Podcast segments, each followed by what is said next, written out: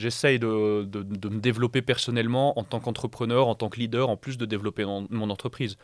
Pour, pour suivre la croissance. Parce que sinon, au bout d'un moment, je vais devenir non pertinent pour mon entreprise aussi, tu vois. Si moi-même, je grandis pas en tant que personne. Salut tout le monde, bienvenue au podcast Développement avec Brian Oumana. Pourquoi ce podcast? Pour apprendre, être inspiré et partager tout ça avec vous. Dans cette partie 2, j'échange avec Timon Timmerman, le cofondateur et CTO de l'entreprise Visium qui est active dans l'intelligence artificielle. Il est diplômé de l'école polytechnique fédérale de Lausanne avec un master en data science ou sciences des données en français. On a abordé plusieurs thèmes comme ses activités hors business, l'émission Big Boss de la RTS dans laquelle il apparaît, quelques recommandations de livres, sa marque personnelle et bien d'autres points. Vous pouvez quand vous le souhaitez naviguer dans l'épisode en utilisant le sommaire qui est dans les commentaires. Ça vous permet par exemple d'écouter uniquement les thèmes qui vous intéressent en sautant entre les différents sujets de l'épisode. N'oubliez pas de vous abonner sur la plateforme de podcast dans laquelle vous écoutez cet épisode et de laisser une note. Si vous vous posez la question si ça m'aide réellement, c'est bien le cas. C'est ce qui fait grandir le podcast et qui permet d'inviter plus de personnes. Donc cliquez sur ce petit bouton. Je suis aussi sur Instagram at Dev Brian Oumana, c'est D-E-V Brian Oumana. Bonne écoute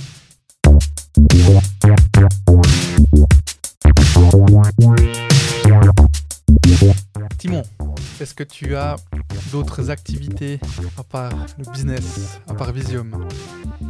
Ah, d'autres activités. Donc, Euh, pro, ouais. extra pro, sport, lecture. Ouais. J'essaye de. Alors, j'ai quelques activités. Extra professionnelles, pas vraiment. J'ai de. Mais c'est plus du, du volontariat qu'autre chose. Euh, je suis en contact avec, des, avec pas mal d'entrepreneurs et des personnes qui veulent se lancer ou en début d'entreprise, etc. pour pouvoir partager un peu certaines, certaines leçons, certaines expériences, je dirais plutôt. Essayer de. C'est surtout poser les bonnes questions, plus qu'autre chose. Je pense que la réponse, elle vient vraiment du contexte. C'est difficile quand quelqu'un te, parle d'un problème, il dit ah, j'ai ce problème avec cet employé, etc. Dire ah, faut faire ça, faut faire ça. Ça, c'est quelque chose auquel je me, me prête pas forcément. Mais par contre, poser les bonnes questions. De dire est-ce que tu as pensé à ça Pourquoi Etc. Essayer d'amener la personne à réfléchir d'une autre manière par rapport à l'expérience que j'ai accumulée. Ça, c'est quelque chose que, où je suis contacté euh, assez régulièrement par des personnes pour ça, mais c'est pas une activité professionnelle, je le fais euh, quand j'ai du temps, disons plutôt. Donc, du, du- mentoring Ouais, un peu du mentoring, ouais, disons, ouais, ouais. exactement du coaching, mais euh, c'est plus euh, quand j'ai du temps et si le- si le- l'entrepreneur et l'entreprise m'intéressent. Donc ça, c'est quelque chose. Euh, pour le côté pro. Pour le côté non professionnel, euh, des activités, euh, j'ai pas mal de... J'essaie de, de, de- maintenir un rythme de sport un petit peu quand même. Donc j'ai fait beaucoup de foot dans ma jeunesse. euh, avec les, les horaires euh, un peu sauvages de l'entrepreneuriat, euh, c'est difficile donc avec d'avoir des horaires fixes. Donc maintenant, je vais plutôt à la salle de, à la salle de sport. Je fais pas mal de musculation. Et sinon, il y a de ça deux ans, deux ans et demi, je me suis mis à la danse, à la salsa, quelque chose qui, que j'aime beaucoup. Ça vide la tête, ça, que ce soit dans la musique, dans les mouvements, c'est quelque chose qui, qui libère et qui, crée beaucoup d'endorphines. Tu te sens bien après une séance de danse. Euh, donc ça, c'est quelque chose que je me suis découvert, une, une- un- pas une passion pour la danse, c'est un peu un mot fort, mais vraiment un, fort attrait pour la, pour la salsa euh, cubaine. Euh, et du coup, ça c'est pour le côté sport. Je j'essaye de lire aussi tous les soirs. C'est comme toutes les routines, euh, je le fais bien pendant 3-4 mois, après un ou deux mois, euh, je lis une fois par semaine. Enfin, ça c'est, enfin, faut pas se blâmer pour ça, euh, tout le monde est pareil. Et ça, c'est important de dire. Euh, Faut pas se blâmer quand on suit pas sa routine. Ça sert, à, ça sert à rien de se blâmer. Ça va juste, ça va juste euh, créer une, une, crispation par Ouais, rapport à cette ouais. activité. Ça va pas la rendre agréable. Non. Frustration. Exactement. Ouais. Faut pas. C'est ok si tu arrives à aller au sport tous les matins, à prendre. ta- C'est c'est le- un peu le problème que j'ai avec des fois l'entrepreneuriat et ce qu'on lit sur LinkedIn et les histoires d'entrepreneurs, etc. C'est un peu, on en a déjà parlé, US mais surtout. surtout le côté un peu ouais des États-Unis, un peu des fois un peu superficiel par rapport à ça, Ouais. ou ce côté un peu ouais. euh, poursuite de la réussite, tu peux pas réussir, si t'as pas, tu te lèves pas tous les matins à 5 heures, si tu fais ta séance de Méditation. méditation, tu lis ton livre, tu prends ta douche d'eau froide, machin, blabla. Faut être un peu moins dur avec soi-même, il y a les aléas de la vie, des fois tu as mal dormi, des fois tu as bu un peu trop le soir d'avant avec tes amis, et puis du coup, t'as pas la motivation de te lever à 5 heures, tu vas pas louper, rater ta vie et rater ton expérience entrepreneuriale à, cause de ça. Si tu bois tous les soirs et tu te lèves tous les matins à 9h, ça, oui. Mais si ça t'arrive une fois de temps en temps et tu casses ta routine, des personnes n'arrivent pas à se mettre dans une routine si elles le, le maintiennent pas vraiment tout le temps de manière ultra stricte. Euh, mais c'est je dirais que c'est une exception. La plupart des gens arrivent quand même à rentrer dans une certaine routine de temps en temps, aller au moins au sport deux, trois, quatre fois par semaine. Donc, euh, je, conseillerais d'être pas trop dur avec soi-même si on ne se tient pas à cette routine-là. Donc, euh, moi, j'essaie de maintenir une routine de sport, d'aller. Maintenant, je me suis trouvé un, un créneau horaire d'aller durant la pause de midi. J'essaie de moins manger à midi pour être un peu plus réveillé l'après-midi et puis aussi moins manger de manière générale parce que dans no- nos sociétés de nos jours, on mange un peu trop de manière générale. Euh, on, se nourrit, euh, on se nourrit trop et c'est pas forcément très sain. Non, mais Euh, c'est- assez incroyable. Exactement, ouais. ouais. On La est- bouffe, c'est quand même. euh, Exact. C'est, le truc qui. C'est pour ça que. Il y a un autre aspect, c'est que je peux, faire, je peux me faire plus plaisir le soir, euh, en sachant qu'à midi, j'ai mangé de manière plus légère, juste un, skir et, et des fruits, par exemple. Mais tu t'as vois. t'as- t'as pas beaucoup de, de repas de midi comme ça, clients, prospects Non, euh, pas autres trop. Non, pas Ok, trop. Étonnamment, pas tellement. Non, non, pas tellement. D'autres- Ces temps un peu plus, j'ai remarqué d'ailleurs, parce Ouais. que du coup, j'ai loupé deux trois séances de sport où j'allais à midi et je me, Ah suis, ouais. je me suis dit ah ben mince, du coup, ça a mangé mon créneau de sport. Euh, mais étonnamment, non, pas trop, pas trop de lunch, euh, clients et autres. Euh, Peut-être c'est une question d'habitude. Mhm, Du coup, ça me permet d'aller souvent au sport à midi, ouais. euh, d'avoir mes soirées euh, pour soit rester un peu plus longtemps au travail, soit euh, pouvoir rentrer à la maison et n'avoir avoir juste rentré et, et ne rien faire d'autre que lire, me reposer, passer du temps avec ma copine. Donc, moi, c'est quelque chose qui me, qui me, qui me correspond pas mal. Ça m'a fait d'une pierre deux coups un petit peu, ce côté de travailler, de travailler le matin, aller au sport, travailler la- l'après-midi. Mais ça, c'est libre à chacun. Par exemple, je sais que j'ai un collègue qui va aussi beaucoup au sport quasiment tous les jours la semaine, mais lui, euh, il, adore aller le soir avant de rentrer chez lui. Ça fait, ça fait un peu une césure. Euh, voilà, donc ça c'est libre à chacun. Donc moi j'ai cette routine-là, j'essaye de lire aussi, comme je disais, différents livres, pas trop des livres d'entrepreneuriat, comme, comme tu l'as compris, un peu plus des livres euh, un peu de, sur plein plein d'aspects, philosophie, économie. Co- Comme quoi? Euh, Qu'est-ce que j'ai lu récemment intéressant? Ben, Un livre assez intéressant que j'ai recommandé aussi à deux trois personnes.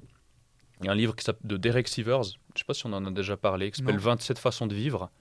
Euh, c'est assez intéressant, c'est un, c'est un petit C'est livre. philo, un peu? Ouais, c'est un peu philo, ouais. C'est un petit livre qui s'appelle 27 façons de vivre. Il est que en anglais, je crois pas qu'il soit traduit malheureusement. Euh, 27 ou 21 façons de vivre et une conclusion. Je sais plus comment ça va, mais c'est le sous-titre. C'est 27 façons de vivre et une conclusion paradoxale ou contre-intuitive ou un truc comme ça. Derek Sivers Ouais, Derek Sivers, ouais. Et c'est un écrivain américain ou australien. Euh, et c'est un petit livre. Et ce qui est hyper intéressant, c'est que c'est vraiment 27 façons de vivre très différentes. Il y a quelqu'un qui, qui est tout à propos du. dans le paraître. Et pourquoi c'est la façon de vivre d'être dans le paraître, ou de voyager, ou de pas voyager du tout, et de, de, de rester de, dans son pays, de, de s'imprégner de la culture locale, de visiter uniquement sa région, maximum son pays. Et tu as 27 façons de vivre comme ça qui sont complètement qui paraissent complètement orthogonales et il les écrit d'une telle manière, à chaque fois c'est une ou deux pages, un peu plus. Donc au final, il fait une centaine de pages, je crois, le livre, hein, parce que tu as 27 façons de vivre qui font chaque fois euh, trois pages, un peu plus. Et à chaque fois, tu le finis, si vraiment tu arrives à te déconnecter un peu au maximum de tes préjugés, tu lis les 3-4 pages et il conclut, je crois, chaque, chap- chaque chapitre des 27 façons de vivre en mode This is the way to live, tu vois, c'est la façon de vivre. Mm. Et c'est vrai qu'il il te convainc. Genre, il te dit Ah ouais, ça a l'air incroyable d'être cette personne qui voyage. Ah, ça a l'air d'être incroyable cette personne qui voyage jamais et qui passe tout son temps avec sa famille ou avec tout son temps avec ses proches. Euh, et c'est assez intéressant. Et du coup, ben, la conclusion, c'est que il faut trouver, il y a, éviter de juger la façon de vivre qu'ont les autres. Quelqu'un, on entend toujours des gens qui disent ah mais je comprends pas ce gars euh, quand il a des vacances, euh, il, il passe son temps chez lui, à pas voyager. Tu vois des a priori comme ça un Mhm, petit peu. mhm. Et du coup, je trouvais très intéressant d'avoir ce livre un petit peu euh, qui ouvre un peu l'esprit par rapport à ça, qui te fait te rendre compte que il n'y a pas de meilleure façon de vivre et que c'est même, euh, c'est même un peu c'est prétentieux de, de juger les autres comme ça, de se dire ah ouais mais la façon de vivre c'est quand tu as des vacances de partir à l'étranger. Euh, non, si la personne, sa façon de vivre lui c'est de, tous les jours d'être chez lui dans son canapé et de lire un livre, Euh, et c'est ça qu'il aime faire de ses vacances. Qui suis-je pour juger ça? Et c'est ça, le, livre est à propos de ça. Et moi, j'ai trouvé hyper intéressant. Je l'ai lu l'année passée, il y a deux ans. C'est un livre qui m'a marqué. Donc, tu me demandes par un exemple. Euh, ça, c'est un, très bon livre. Il est aussi en audio book, si, si, certaines personnes préfèrent écouter que lire. Et il est vraiment hyper intéressant. Il faut garder un esprit ouvert parce qu'il y a des choses qui, pour moi, étaient complètement, justement, différents de mes a priori, où jamais je me serais dit c'est la façon de vivre. Et je me suis laissé convaincre quand même à la fin, que à la fin de les, des 3-4 pages, c'est bien écrit, les arguments sont bien avancés. Euh, et, c'est impactant. Et tu te dis, ah ouais, c'est vrai que ben, pourquoi pas Tu vois, pourquoi mhm, pas mhm. Ça, c'est un exemple. Et c'est vrai que c'est assez. Euh... Bon, c'est pas grave. On est c'est assez euh, difficile de. Enfin, déjà, c'est hyper important de ne pas juger. Mhm. Mais parfois, c'est difficile, même quand, on prend, même quand tu prends conscience qu'il ne faudrait pas juger, d'office comme ça, euh, dans la mhm. vie de tous les jours, euh, je, je, sais pas, euh, tu es, dans la circulation, tu es une personne qui conduit mal, et, même là, tu, tu juges, tu, vois, tu vas klaxonner ou j'en sais rien, et, et, tu te mets dans des, des émotions assez assez euh, vivace comme ça. C'est difficile de ne pas juger. Ouais, c'est très difficile. Je lis un livre par rapport à ça en ce moment euh, qui est exactement à propos de ça, qui est intéressant. Euh, c'est plutôt un livre d'entrepreneur, mais il n'est pas sur le côté, il moins sur le côté entrepreneuriat, mais c'est un entrepreneur qui l'a écrit, qui s'appelle Penser comme un moine. je ne sais pas s'il est en français, mais Think Like a Monk. Ça me dit quelque chose. Et il parle exactement de ça. Il parle de tous les principes de, de moine, moine bouddhiste en l'occurrence, euh, de sur, le, sur le, la peur, sur la colère, sur le jugement, etc. il parle de beaucoup de sujets par rapport à ça et il y a quelques exercices aussi intéressants là-dessus, justement. Un des exercices intéressants dont il parle, c'est un des, un des aspects euh, de l'entraînement de, de moine. Euh, enfin du, du, parcours plutôt de moine. c'est qui cet auteur? Ah, Je me souviens plus comment il s'appelle. C'est un anglais? Ouais, c'est un anglais ou un non indien? C'est possible. Ouais, bon, bref, on, ouais. la référence. Mais Think Like a Monk, pense je crois qu'il a été traduit celui-ci, donc il doit y avoir un truc genre penser comme un moine ou pense comme un moine. Et il parle justement d'un des exercices intéressants, c'est par rapport à ce que tu mentionnes, c'est de garder un. Ça paraît bête, hein, mais c'est quelque chose que je veux essayer de faire ces prochaines semaines, c'est de garder un petit calepin ou une note, un pense-bête sur un ordi, ça peut être un. Et à chaque fois qu'il y a une pensée de jugement qui te vient, de dire ah ouais, mais je sais pas, comme tu as dit, sur la route, ou ça peut être avec un collègue ou autre, de juste la noter et de noter les jours de la semaine. Et le but, c'est d'arriver de. Parce que la première étape pour essayer de régler ce genre de problème et ce genre de biais de, jugement et d'avoir des jugements trop hâtifs, euh, c'est de s'en rendre compte.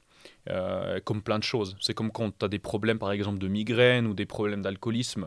des, premières étapes, c'est de, de, noter les, les, fois où tu bois, les fois où tu as des migraines, les fois, pour essayer de comprendre, de trouver des patterns pour essayer de, de, de, créer un peu de, de, créer de la conscience par rapport à ces, ces comportements. Du coup, ce qu'il dit dans le livre, c'est de faire la même chose avec ces comportements de jugement, de prendre une juste en cinq jours. On a, on a tellement de jugements au jour le jour qu'il n'y a pas besoin de faire plus. tu prends lundi, mardi, mercredi, jeudi, vendredi, et tu notes à chaque fois, tu mets une coche ou tu notes le jugement, un ou deux mots que tu as eu, et d'essayer de vider la jauge, et qu'au fur et à mesure de la semaine, de, de moins en moins, euh, de moins en moins les premières semaines ou la première semaine en général, tu n'y arrives pas. Mais par contre, ça crée un... Tu t'en rends compte qu'à la fin de la semaine, tu as eu, euh, je sais pas, 50 fois par jour où tu as, eu, jugé quelque chose. Tu vois, tu t'es dit, ah, mais qu'est-ce qu'il est bête de penser ça ou des choses comme ça, quoi. Mhm. Euh, et il y a plein de, Là, tu me parlais de ce côté jugement, donc euh, je t'ai parlé de ce livre. le livre est intéressant à d'autres égards. Aussi, il y a d'autres aspects qui sont intéressants dans, dans ce livre. sur le... C'est un peu lié à l'autre livre aussi, trouver un, trouver un but euh, à sa vie, trouver un, trouver un but euh, dans ce que tu fais. Euh, et tous ces aspects-là, aspects-là sont, sont, assez développés dans le livre et sont assez intéressants. Quoi. Après, c'est vraiment le côté, sur le côté d'un, moine bouddhiste et de comment eux voient ces choses-là. sur la colère, sur l'amour, etc. Mais ça apporte des perspectives un peu différentes. Et moi, c'est ce que je cherche dans les lectures. C'est aussi ce que je cherchais dans la lecture précédente que je t'ai mentionné. Mm-hmm. Je cherche un peu des choses qui vont un peu me, me bousculer ou euh, qui me feront penser différemment au final. Ouais, puis c'est intéressant. Alors, ce livre, je ne l'ai pas lu. Il me fait penser à cet auteur, euh, j'ai oublié son nom, c'est un, anglais, justement, anglais, origine euh, d'Inde, originaire d'Inde, qui, qui a fait un petit moment vraiment en tant que moine et il est revenu en, en Angleterre et puis maintenant voilà c'est un immense on va dire influenceur je, ne sais pas s'il a créé des entreprises mais voilà il est, il est, il est très connu et c'est vrai qu'aujourd'hui, euh, j'avais entendu une fois un podcast où justement il était dedans. Et ce qui est intéressant, c'est qu'il va, il va parler de, de, conseils ou de recommandations qui sont très concrètes pour la vie, de, donc notre vie à nous qui ne vivons pas dans un monastère. Mhm. Et, et, je pense que ça, c'est important aujourd'hui, qu'on puisse euh, utiliser ce que certains font, euh, bah, typiquement des moines, mhm. mais ici. Oui, bien sûr. C'est possible qu'on soit en train de parler du même auteur, du coup, parce que c'est exactement aussi le but du livre, c'est d'apporter des, des, clés, des clés de réflexion, une certaine sagesse qui est ancestrale, disons, mhm. à la vie contemporaine, mhm. à la pression de tous les jours qui nous amène à être dans le jugement, à pas passer assez de temps avec nos proches, à à pas partager assez forcément aussi nos émotions, des choses comme ça. Donc c'est aussi c'est tout des clés, des clés de réflexion euh, qui sont amenés pour la vie contemporaine, mhm. clairement. Ouais. Et ça, c'est hyper intéressant. Moi, je trouve ça très intéressant aussi. Ouais. complètement. Et j'aimerais euh, revenir sur euh, Big Boss, mhm. L'émission donc où tu es apparu à la RTS en octobre de l'année passée. Donc on en a parlé un petit peu dans la partie 1. moi, je voulais, je voulais un peu t'entendre parler des coulisses, si l'expérience t'avait plu. je me posais la question, est-ce que est-ce qu'il t'envoie quelque chose avant? Est-ce que tu sais de quoi vous allez parler? Est-ce que c'est bien euh, défini? Comment ça se passe? J'ai eu euh, Martina Chiba hein, qui, ben, qui, était, ou qui est toujours à la RTS, mais on a, on a, avec elle, j'avais pas vraiment envie de parler de, de tout ça. Il y avait d'autres choses qui m'intéressaient. Il y a eu d'autres personnes euh, qui sont passées à la RTS, mais tu vois, typiquement Pascal Meyer ou autre. Mais. Mais euh, je sais pas, là, j'avais envie de, de t'entendre un peu parler de, de, de l'expérience. Euh, bah, c'est rigolo comme ça s'est fait en fait, parce que le présentateur, du coup, euh, Patrick, Patrick Fischer, il est neuchâtelois. Oui. Et j'ai eu, un premier, j'ai eu un premier article de journal dans Arc Info l'année passée, il y, a, y a, il y a un an en fait, un peu plus. C'était en mars 2022. par rapport à des neuchâtelois qui réussissent hors du canton, en quelque sorte. C'était ça la thématique. 8 Neuchâtelois, je crois, ou 7. Et suite à cet article, du coup, il a été lu par euh, Patrick Fischer, je pense dans son canapé un dimanche, peut-être quand il rentrait sur Neuchâtel. et il a pensé à moi, du coup, pour euh, venir compléter le, panel euh, qu'il avait pour l'émission Big Boss. Parce que tous les autres, c'était plutôt des, des, grosses, des plus grosses entreprises, disons. Il y avait pas, c'était pas que des multinationales énormes, il y avait aussi des, des, des PME locales, mais quand même de plusieurs centaines d'employés. Donc on était la plus petite. Il y avait, juste pour dire, il y avait le CEO de Swissquote, le CEO de Marpiguet. L'ancien CEO Nestlé, ah, exactement. le président, hein, le président. Ouais, exactement, exactement. Donc ouais, j'étais vraiment un honneur euh, de figurer parmi, euh, parmi toutes ces autres personnes pour moi. Euh, donc en gros, il m'a contacté, si j'ai de la peine à me souvenir, mais je pense que c'était mai, mai ou juin, je crois, l'année passée. et toutes ces émissions de Big, Box, Big Boss pardon, étaient en direct. C'était du ah, direct. c'était du direct. C'était du direct. Ah. Du coup, le deal que j'avais, c'était que ben, l'opportunité qui se présentait à moi était quand même énorme. Et en échange, j'acceptais de faire la maquette, l'émission maquette, qui pouvait utiliser comme euh, un peu bouche-trou, c'est un peu vulgaire, mais un peu comme bouche-trou si un des invités annulait. Parce que c'est des grands patrons. Euh, ils s'attendaient, et en général, quand tu as des séries d'interviews de grands patrons, de, de politiciens importants, euh, tu as des annulations de dernière minute. Du coup, il, il, voulait une. De toute façon, tu fais une maquette pour une émission, de toute façon, dans les conditions d'un direct. Euh, et en plus de ça, il voulait. Une, maquette C'est une émission. Euh, tu, tu, fais une émission enregistrée. Quoi. Ouais, c'est un, un, ah, pilote, une émission pilote. quoi. Genre, euh, c'est une émission où tu fais exactement tout, tout normal, tu la montes, à la fin, tu fais la post-prod, tout. Tu fais le maquillage, vraiment comme si c'était les conditions du direct. C'est juste, en fait, tu fais un pas comment dire, un, faux, comme un examen à blanc, quoi. Mmh, donc mmh, euh, mmh. c'est ça. Euh, donc dans les conditions du direct. Et tu l'enregistres pour la repasser, pour débriefer avec l'équipe en mode ah ouais ça faut qu'on change ce plan lors du direct, ça va pas trop, ou alors le maquillage était mal, la lumière, enfin tu vois. Et le deal c'était du coup qu'ils enregistraient la maquette et que pour pas que je fasse juste euh, merci pour la maquette c'était cool, ils utilisaient la maquette et ils la plaçaient si quelqu'un annulait à la dernière minute vu que c'était du direct. Est-ce qu'il s'annulait pas? S'ils annulaient pas, euh, je- il y avait une semaine au milieu de trou, je crois, où ils la plaçaient. C'était tous les lundis euh, pendant 14, bah, je sais plus combien de personnes. Ok. Ok, Et mais soit il donc- la plaçait au milieu, soit à la fin, si personne annulait. Donc de toute façon, il me tous les cas, tu garantissait. sortais. Ok. Donc c'était vraiment Ok. sympa, c'était vraiment Mhm. win-win. Mhm. Euh, et j'ai trouvé ça cool. Et puis je comprends que s'il y a quelqu'un qui fait la maquette, c'est pas le, le CEO et président de Nestlé. Enfin, moi je le comprends. Peut-être d'autres personnes se diraient que c'est euh, c'est condescendant de, que ce soit l'entrepreneur euh, de la petite boîte qui se tape la maquette. Moi je comprenais. Et du coup, pour moi c'était gagnant-gagnant. Du coup, il y avait ce côté-là. Et ce qui s'est passé, c'est que lors de la maquette, il y a eu des erreurs de réal. Ce qui arrive, c'est-à-dire euh, de réalisation, donc au niveau des plans, la caméra qui, la mauvaise caméra au mauvais moment, tu vois, des choses comme ça, ou alors une caméra euh, qui a toujours son cache qui n'était pas prévu, tu vois, puis il l'active en, en. Euh, puis du coup, tu as un plan noir pendant quelques secondes, le temps qu'ils s'en rendent compte, tu vois. Donc euh, il y a des erreurs de réalisation. Moi, je l'ai pas vu, mais on m'a dit. fais pas ça. Hein Même moi, je fais Mais t'as pas moins de caméras, je pense que c'est moins complexe comme studio. Et, et du coup, ben, ce qui s'est passé, ça c'était au milieu de l'été que j'ai fait ça, Euh, sachant que le- ça commençait en septembre. Euh, donc ça commençait vers la rentrée. Et du coup, moi, on- c'était mi-août. J'ai fait la maquette. Quelques jours après, on m'appelle, on me dit écoute, la maquette, elle est pas terrible. Euh, Il y a des problèmes de réal. Ils m'ont dit t'as été super, c'est génial, machin, etc. Euh, mais il y a des problèmes de réalisation. Donc, soit on fait comme prévu, on la place, mais ça va paraître mauvais parce que tu seras, ça- tu vas paraître au milieu d'autres personnes où on a corrigé les problèmes, tu vois. Donc tout à coup, il y a une émission euh, au milieu, un, un lundi, de mauvaise qualité, entre guillemets, avec des problèmes de réalisation, peut-être même et des changements qu'ils ont réalisés sur le plateau, la lumière, tout ça. Donc ça paraîtra un peu déconnecté du reste, tu Mhm, vois. mhm. Ou alors, tu viens en direct. Euh, le jour où quelqu'un annule, on t'appelle dernière minute, euh, ou alors tu, euh, ou alors s'il y a personne qui annule, ben ça sera cette date-là pour ton direct. Et du coup, ben, j'ai accepté de venir en direct plutôt que passer ma maquette qui était de mauvaise qualité. Donc, pour revenir à ta question au niveau de la prep et de la préparation, moi j'avais j'avais aucune idée des questions la première fois pour la maquette. Je savais qu'il y avait deux thèmes à aborder, l'entrepreneuriat et l'intelligence artificielle. Donc euh, c'était les deux, il y a eu deux parties dans l'entretien euh, avec euh, des, des petits des, des petites vidéos au Mhm. début et au milieu Mhm. pour couper. La première partie, c'était sur moi. La deuxième partie, donc l'entrepreneuriat. La deuxième partie, plutôt sur l'IA. Je connaissais les thèmes, je connaissais aucune des questions, donc c'était assez stressant. Et la deuxième fois, Tu stressais euh, ouais, ouais, senti la pression ouais, franchement, c'était stressant quand même, c'est clair. Ouais, c'est clair. J'ai essayé de faire quelques exercices de, de respiration, des choses comme ça, tu vois, de- que j'ai apprises pour, euh, pour faire redescendre la pression. Mais évidemment, qu'il y, a- y un stress quand c'est même. clair. Quand tu connais pas les questions, c'est du direct. Euh, Enfin, oui, c'est comme du direct, même la maquette. Du coup, après, ben, c'est clair que le...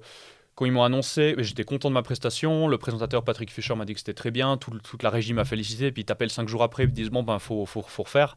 Euh, t'es là. Putain, merde. Et du coup, euh, du coup j'étais pas. Ben, au final, maintenant, je suis très content d'avoir- parce que j'ai vécu un vrai direct, tu vois. Ouais, ouais. Euh, et Ah, la deuxième fois, bien, hein, franchement. Merci, c'est gentil. Et la deuxième bien. fois, les questions, il les avait changées. Euh, Ah. parce que, mais il m'avait dit qu'il allait les changer. Pas toutes, il y en avait une ou deux qui étaient les mêmes. Je sais pas si on dit qu'il y avait 5-6 questions pour euh, la première partie, 5-6 la deuxième. Il y en avait une ou deux à chaque fois qui- que je connaissais. Enfin, que je connaissais. Qui m'avaient fait trois mois avant. Hmm. Parce que je suis passé mi-octobre. Et au final, ben, le- la maquette était mi-août. Donc euh, deux mois avant.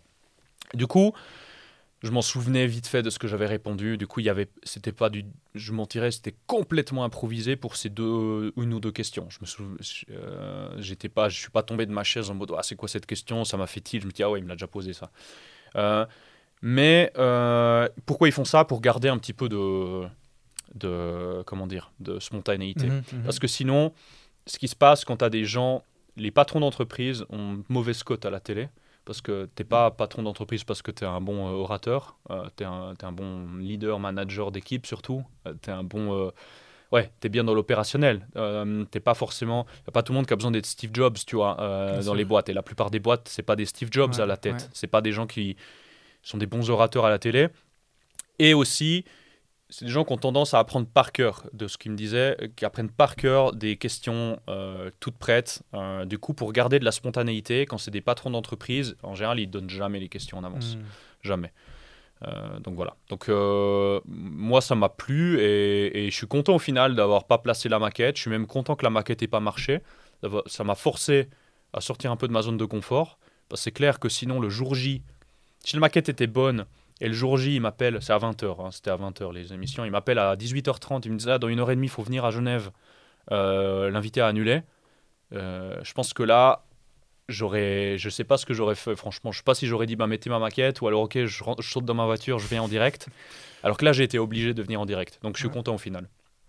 Ok, intéressant. Ouais. Et hum, est-ce qu'il y a eu un impact sur euh, la notoriété donc, de Visium et pour ta personne, donc en Mhm. termes de personal branding ou euh, d'image Ouais. euh, personnelle Il y a eu un impact pour Visium quand même euh, quelques semaines. On a eu quelques contacts avec des clients potentiels. On n'a pas encore euh, eu officiellement de projet grâce à ça, pour parler très concrètement. D'ailleurs, Audemars Piguet, il y a- On a eu, on a eu, ouais, on a, petite, on a eu, euh, on je suis allé, je suis allé le rencontrer. Ouais, ouais. On a, on s'est, vu, on a mangé ensemble. J'ai visité le musée euh, au Brassus. Euh, et on a, on, a, on a des discussions euh, potentielles euh, avec eux de projets. On n'a pas encore eu officiellement de projet. Il y en a probablement des qui vont démarrer grâce à mon passage. On a eu beaucoup de contacts, beaucoup de personnes qui ont appelé au bureau, qui ont envoyé des lettres, euh, des, des, des- des messages LinkedIn, des, des visites sur mon profil, euh, plein de choses sur le site internet, beaucoup aussi. Donc euh, une belle visibilité, clairement, pour l'entreprise. Financièrement, c'est toujours difficile à dire parce que tu sais Bien pas si, tu vois, demain, imagine là, je suis en pleine négociation pour un projet avec un client. On discute, est-ce que c'est ce qu'il vous faut? Est-ce que vous êtes les bonnes personnes pour faire ce projet? Les questions typiques, tu vois, que tu as en vente. Est-ce que c'est vous qu'il nous faut? Est-ce que vous avez de l'expérience là-dedans? Qu'est-ce qui me dit que, ah ben, il a vu Big Boss à la télé, et il, était, il, a, il a eu un biais, ça a eu un impact sur lui dans les discussions, et du coup on a débloqué un projet, mais il va pas me le dire, c'est même inconscient, tu vois, pour lui. Ouais, Donc c'est euh, c'est dur à quantifier. Mhm. De manière quantifiable, on a les discussions euh, potentiellement avec Audemars Piguet, on a deux, trois autres projets potentiels qui devraient potentiellement se, se- se démarrer bientôt. Euh, donc quand même un impact financier direct et de seconde ou troisième main, inconsciemment, euh, sûrement aussi, sur certains clients et d'autres personnes qui m'ont vu, parce que dans des meetings clients, des gens m'ont dit « Ah, je vous ai vu à la télé, etc. » J'imagine que ça impacte positivement plutôt que négativement les discussions clair. mais c'est dur à quantifier. Et sur, pour ma marque personnelle, euh, du coup, euh, d'un point de vue personnel, euh, clairement, ouais, ça donne une bonne visibilité, puis ça donne, il y a une aura d'autorité qui se crée, tu vois, quand même. Avec la RTS en Suisse, la RTS fait quand même assez autorité. Euh, on n'a pas beaucoup de chaînes euh, de télévision euh, alternatives, etc., comme dans d'autres pays privés. Donc ça fait quand même autorité. Donc ouais, ça, ça a clairement eu un impact très positif sur, mon, sur ma marque perso, comme tu, le, comme tu l'appelles, et aussi pour l'entreprise, c'est sûr. C'est moins quantifiable dans les deux cas, même pour l'entreprise, c'est, c'est dur à quantifier, mais c'est, c'est- c'est- c'est évident que ça a eu un impact positif, c'est sûr. Et rien que le fait de pouvoir euh, l'utiliser de temps en temps ici et là, de dire ah ouais, ben, par, par hasard aussi, enfin par hasard, suite à Big Boss, j'ai été rappelé pour participer à Infrarouge en janvier. Ah ouais Donc je suis aussi, j'ai refait un deuxième direct euh, sur infrarouge, donc là plus long format, une heure de discussion. Prêté 5 à infrarouge, 4 ou 5, on était 5. Ça fait 20 minutes de temps de parole par personne en moyenne, donc c'est pas beaucoup, plus que Big Boss. C'est même comme Big Boss, J'ai c'était pas 20 vu minutes. passer, euh, Ah ben, tu peux regarder, c'était sur euh, ChatGPT. Ouais. Du Ah coup, ils m'ont ok. invité. Euh, vois, J'ai et... pas bien fait mon, mon job. Ouais, t'inquiète. et du coup, euh, ou alors c'était l'émission qui a pas fait assez de bruit, tu vois. Ah, peut-être. Et du coup, euh, ben, suite à ça, c'est du matériel que tu peux réutiliser, tu vois. Genre, quand on a un projet avec un client, on parle d'utiliser ChatGPT, d'utiliser des technologies similaires. Ça fait toujours bien de le placer, de dire, ah, euh, euh, à propos, Ouais, ouais, c'est notre cofondateur, il est passé à la télévision pour parler du sujet, tu vois. Donc, en plus des retombées directes et des retombées indirectes, ça fait du matériel que tu peux utiliser euh, et placer ici et là, quoi. Donc, Mhm. c'est tout- c'est clairement euh, que, que positif pour tout le monde, pour moi et pour l'entreprise. Et donc aujourd'hui, tu travailles sur cette marque personnelle, notamment sur LinkedIn, où euh, je vois assez régulièrement passer euh, Ouais. tes, tes, tes posts. Euh, c'est sauf erreur, en tout cas la majorité du temps, euh, sur l'entrepreneuriat. Ouais. Euh, L'organisation en interne, Ouais. euh, le people ou RH, enfin vraiment, Ouais. vraiment tout, euh, tout, tout ce qui touche à l'entrepreneuriat. Ouais. Quand est-ce que tu as commencé à, vraiment te dire, bon, maintenant, il faut que je développe euh, euh, ce- cette marque perso Ouais. Euh, Pourquoi? Alors j'ai développé ça, j'ai commencé à beaucoup travailler sur mon développement continu, je dirais, développement personnel, en janvier l'année passée, début janvier 2022. Euh, j'ai commencé à prendre pas mal de cours, j'ai pris un coach aussi pour moi, un coach personnel, un, coach d'en- d'entrepreneur en quelque sorte. Euh, donc j'ai pris un coach, j'ai pris des cours de, de rhétorique, de prise de parole publique, c'est rigolo parce que j'ai fait ça en amont, euh, six mois, enfin août, donc huit mois avant mon passage à la télé, tu vois, en janvier l'année passée. Là, je viens de conclure une deuxième formation de prise de parole et de rhétorique, euh, un peu en mode théâtre. Donc, euh, j'ai vraiment commencé, c'était un peu dans cette vague janvier 2022 où j'ai commencé à tout faire, euh, faire tout ça. Et je me suis mis comme objectif, euh, un peu, un peu, c'est un peu, un peu cliché, mais comme début d'année, dès le 1er janvier 2022, de poster tous les jours donc de la semaine. Donc je postais lundi, mardi, mercredi, jeudi, vendredi, cinq fois par semaine pendant au moins trois mois. Je l'ai fait pendant trois mois. Au tout début, je parlais d'intelligence artificielle. C'était un peu technique mes posts. Ça a assez bien fonctionné. Euh, mais j'ai un peu eu un burn-out, euh, de, pas un burn-out général, un burn-out de cette activité. J'en ai eu marre. Ça devenait la crispation un peu de cette habitude dont on parlait avant, tu vois, un peu une frustration, une crispation de l'habitude. Ça devenait une corvée d'écrire tous les jours, etc., etc.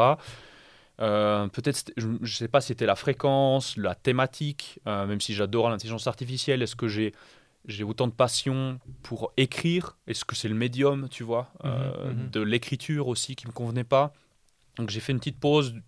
Donc ça m'a amené jusqu'à fin avril tous les jours. Ça a bien développé quand même euh, ma, ma, ma base de, de followers, etc., de personnes qui me contactaient, etc. C'était intéressant. Il y avait des retombées aussi pour les clients, des gens qui voyaient mes posts sur l'IA. Donc ça créait une autorité en IA intéressante. Mais c'est vrai que c'était beaucoup de travail.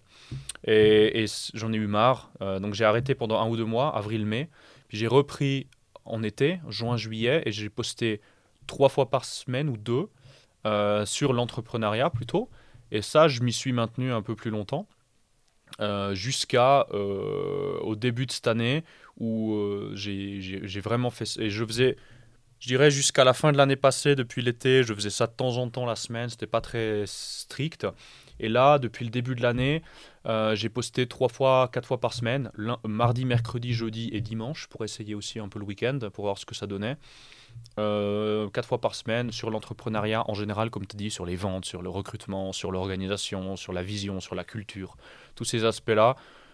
Ouais, depuis le début de l'année. Et là, ça fait une semaine ou deux que j'ai mis en pause parce que je ressens que ça revient un petit peu ce côté en mode euh, ouais, que ça me prend la tête, tu vois. Je me dis, il faut que j'écrive mon prochain post, faut que je m'y mette, tu vois. Et du coup, moi, je suis comme ça. Quand j'ai une habitude qui commence à me prendre la tête et tout, je repense mon système, tu vois. Je me dis, est-ce que vraiment ce que je suis en train de faire, c'est normal que ça change, tu vois, tes envies. euh, Peut-être que cette écriture de post, il y a trois mois, j'écrivais des posts, mais comme je le pensais, ça allait tout seul. Et quand je sens que ça commence à coincer, je force pas, tu vois. Je me dis, je, je, re- je me, je fais un step back, je me mets en pause. Là, ça fait une semaine ou deux où il y a plus de posts qui sortent, donc où les gens doivent se dire, mais qu'est-ce qui se passe? Est-ce qu'il a de nouveau arrêté? Ouais. Est-ce qu'il va de nouveau changer de thème? Voilà, je réfléchis et je réfléchis à lancer d'autres trucs comme une chaîne YouTube et aussi changer de thème, de parler d'autres choses que l'entrepreneuriat. Euh, à voir. Mais, mais c'est clairement une envie que j'ai, ce développement personnel, c'est ce coaching que je prends moi aussi, ces, ces, ces, ces formations de rhétorique, de prise de parole. J'essaye de, de, de me développer personnellement en tant qu'entrepreneur, en tant que leader, en plus de développer mon entreprise. Pour, pour suivre la croissance, parce que sinon, au bout d'un moment, je vais devenir non pertinent pour mon entreprise aussi, tu vois. Si moi-même, je grandis pas en tant que personne. Mhm. Ouais, c'est sûr. C'est sûr et certain. C'est hyper important de, de continuer. Et, mais, et je, je pense pour tout le monde, mais peut-être que c'est plus important pour une personne comme toi qui a une entreprise qui est en, train de, qui, qui est en pleine croissance, Mhm. où tu as cette obligation.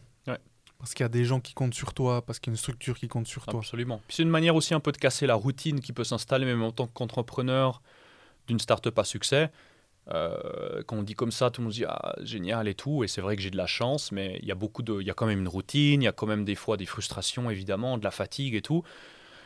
Et du coup, c'est clairement que ces, ces, ces choses à côté, de développement personnel, de formation continue, de rhétorique, des choses comme ça, c'est des choses qui apportent un peu de, des pistes des fois euh, au quotidien, tu vois, aussi, parfois. Mhm. je pense que de manière générale, ma- mon quotidien est plus épicé que la moyenne, clairement. Euh, mais c'est une façon d'en avoir encore plus en ayant ces choses un peu à côté. Ok. Et hum, donc, tu avais cité euh, deux livres, donc Les 27 façons de vivre et Think Like a Monk. Mhm. Euh, Est-ce qu'il y a d'autres ressources que tu recommandes régulièrement?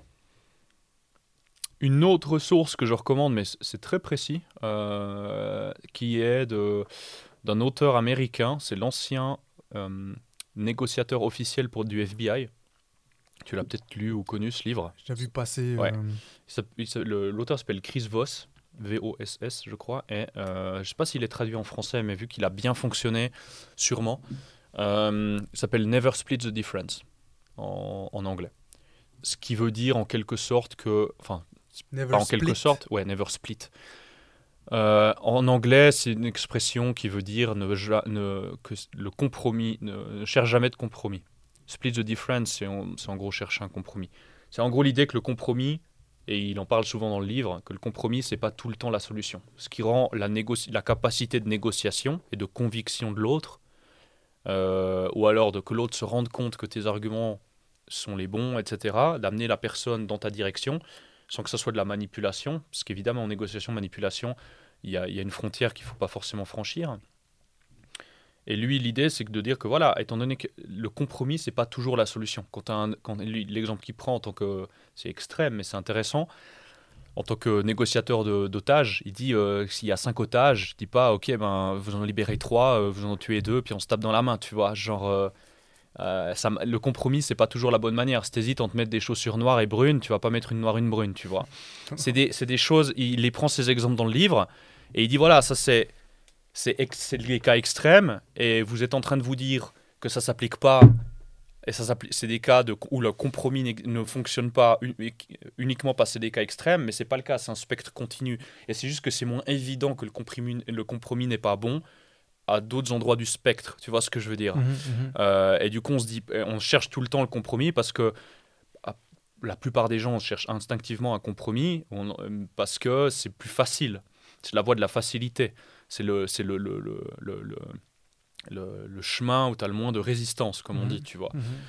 Mais des fois, il faut négocier. Des fois, il y a une, il y a une approche, une solution, euh, un, un, un- un outcome euh, qui est meilleur qu'un autre. Et c'est comme ça. Euh, du coup, il s'agit de, de, de- de convaincre l'autre. Et du coup, c'est un livre sur la négociation, ou qui est agrémenté d'anecdotes sur son ex- en tant que, que négociateur d'otages pour le FBI. Du coup, c'est assez intéressant Mhm. mais surtout il est très actionnable, Euh, il est très applicable.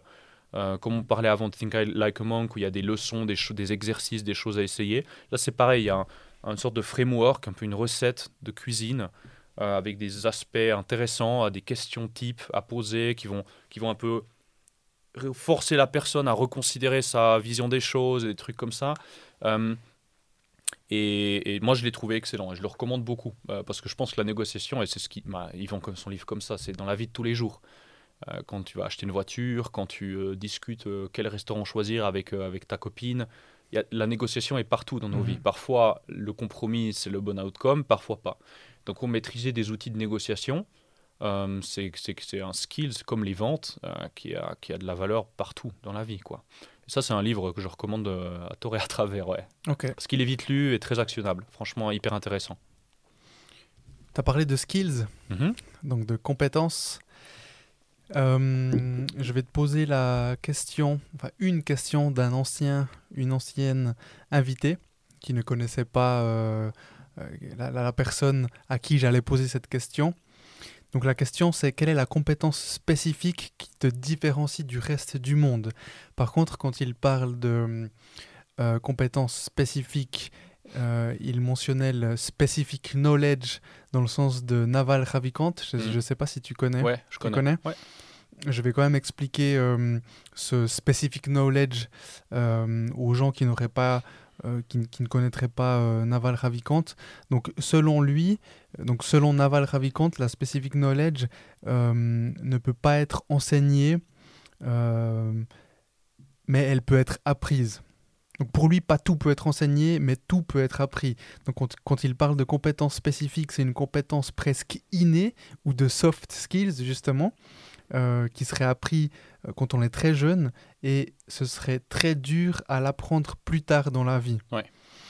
C'est ce à quoi tu portes un réel intérêt, c'est ce qui te passionne, euh, c'est quelque chose qu'on ne peut pas apprendre à l'école, à l'école pardon. Euh, et, et parce que si ça pouvait être appris à l'école, ça, pou- ça pourrait être reproduit en masse et, et cette- ce specific knowledge ne peut pas être reproduit en masse. Mhm. C'est vraiment un talent inné. Euh, c'est quand on est curieux pour, euh, à, à propos de cette compétence. Donc pour l'identifier, généralement, on, on peut regarder son passé, euh, ce qu'on faisait, et on pourra éventuellement la trouver. Mhm. Donc je repose la question, quelle est la compétence spécifique qui te différencie du reste du monde? Je pense que j'ai une capacité à identifier les... le specific knowledge des individus, ce qui et du coup à rassembler des personnes ensemble euh, pour la réalisation d'un projet commun. Le projet peut être très général, ça peut être gagner euh, un match de sport, ça peut être réaliser un projet d'intelligence artificielle, ça peut être un projet entrepreneurial. Je pense que j'ai une bonne capacité à comprendre les intérêts et les, connaissances spécifiques, le- quelle est la plus-value d'une personne dans une équipe pour la, la mettre sur la bonne tâche qui va la motiver.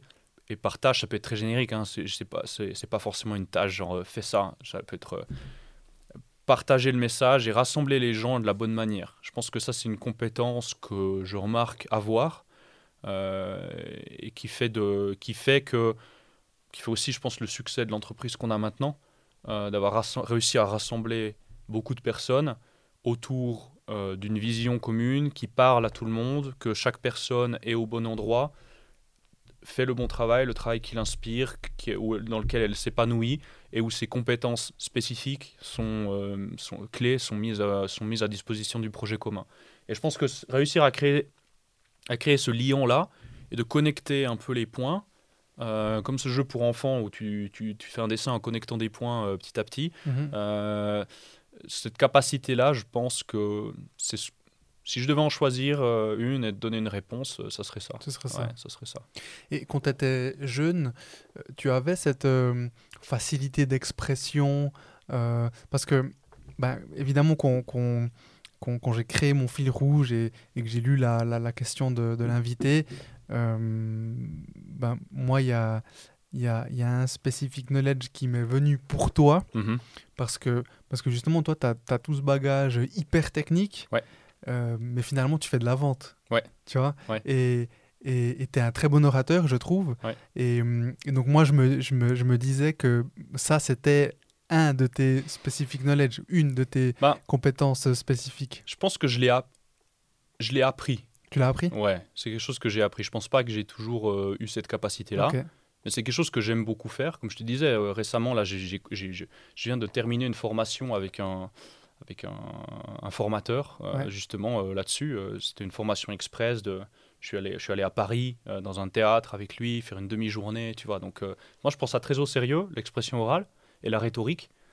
J'aime beaucoup Mathieu Vildamer, là, que tu avais, ouais, interviewé ouais. par rapport à ça. Parce Oui. que lui, il est plutôt sur la partie du discours Mhm. euh, la construction du discours plus que juste la partie euh, comment dire de la livraison Mhm. Euh, donc c'est un peu deux aspects différents mais qui, sont indispensables l'un de l'autre disons Euh, Livraison, dans quel sens c'est le la façon dont on va s'exprimer vraiment genre le, la, la voix Ouais. Euh, donc plutôt ouais c'est la voix donc Ouais. la le- la prestance l'autorité le phrasé modularisation de ta voix l'accentuation marquer des silences toutes ces choses là et ces deux aspects m'intéressent beaucoup. Donc, euh, depuis le début de Visium et aussi en faisant du conseil et de la vente, euh, c'est une, compétence euh, que tu développes de toute façon. Et si tu t'intéresses, c'est le meilleur apprentissage possible. Mhm. Parce que tu es face à des clients tous les jours, tu dois convaincre, tu dois prouver que tu es la bonne personne, qui peuvent, tu dois gagner leur confiance en fait. Mhm. Et tu gagnes de la confiance en développant ton autorité, en développant ton charisme, en développant, en développant ta, ta rhétorique, ta prise de parole, euh, comment est-ce que tu développes tes arguments, comment tu négocies.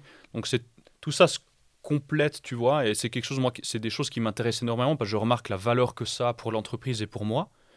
Euh, personnellement aussi, c'est clair, c'est de, de savoir m'exprimer, de savoir euh, convaincre et de d'être un, bon orateur, c'est quelque chose qui, qui, qui m'est utile. Donc, et je le remarque. Donc, mais c'est quelque chose que j'ai appris. C'est pour ça que je ne l'ai pas cité. J'y ai pensé. Ouais. J'ai j'ai pensé à deux choses quand tu Ouais. m'as dit ça. Mais je pense que c'est moins quelque chose d'inné que d'appris. Ok. Ouais. Et Timon, ma dernière question pour toi. Qu'est-ce que le succès? Pour moi, le succès. euh, c'est- c'est int- je vais, je vais, je vais, je vais- c'est c'est intéressant parce que j'en ai parlé beaucoup avec mon. À l'époque, maintenant j'ai arrêté mon, mon coaching, j'en ai fait pendant huit mois parce que j'étais content de ce que j'avais appris. Et j'en avais, parlé pas mal de ça, du, du, de l'épanouissement et du succès personnel et qu'est-ce que je cherche dans cette aventure entrepreneuriale, etc. Parce que, comme tout entrepreneur, tu as des périodes de doute, comme toutes les personnes dans, la, vie, euh, des périodes de doute. Et du coup, j'avais beaucoup parlé de cet aspect-là avec mon, avec mon coach et mon mentor. Euh, et c'était intéressant. Moi, ce, ce dont j'ai besoin, c'est de. Je pense ce que je- le succès pour moi, c'est la liberté. Et la liberté, c'est un autre mot euh, un peu valise, donc euh, je, je vais aussi me permettre de le définir. Euh, tout comme le succès, un mot un peu valise, tu mets ce que tu veux dedans. Complètement. Pour moi, la liberté, c'est la liberté. C'est pas forcément la liberté de faire ce que tu veux, mais de choisir ce que tu veux. Ne fais pas surtout. Et pour moi, c'est ça surtout la- la- le, le- le succès que j'ai, la liberté que j'ai, c'est que où j'en suis maintenant et la capacité avec l'entreprise que j'ai et ce que j'ai construit, j'ai le pouvoir dans ma vie de choisir ce que je, ne veux pas faire, euh, ce que j'ai pas envie de faire et, ce que je peux faire aussi, mais c'est quand même beaucoup plus dicté par la croissance de l'entreprise, par d'autres forces autour de moi. Euh, ce qu'on doit faire, les choses qu'on doit faire et qui sont inévitables. Par contre, il y a des choses que je ne veux pas forcément faire. Euh, là, j'ai plus de choix. Euh, je peux dire non, ça on va pas le faire, ça on va pas le faire, des choses comme ça. Donc euh, pour moi, c'est cette liberté-là de choisir, euh, de choisir ses contraintes plutôt, je dirais, qui est la liberté. Je pense que si tu demandes à quelqu'un la liberté, ça serait intéressant, mais de base, la personne dit la liberté, c'est de choisir ce que je veux faire. Pour moi, c'est de choisir ses contraintes. Tu as toujours des contraintes dans la vie. Mhm. Mais quelles sont les contraintes que tu te mets? Est-ce que c'est une contrainte au niveau du temps que tu passes, où tu le passes, avec qui tu le passes Donc, les choses qui te sont imposées, de choisir les choses qui te sont imposées et tes contraintes, pas toutes évidemment.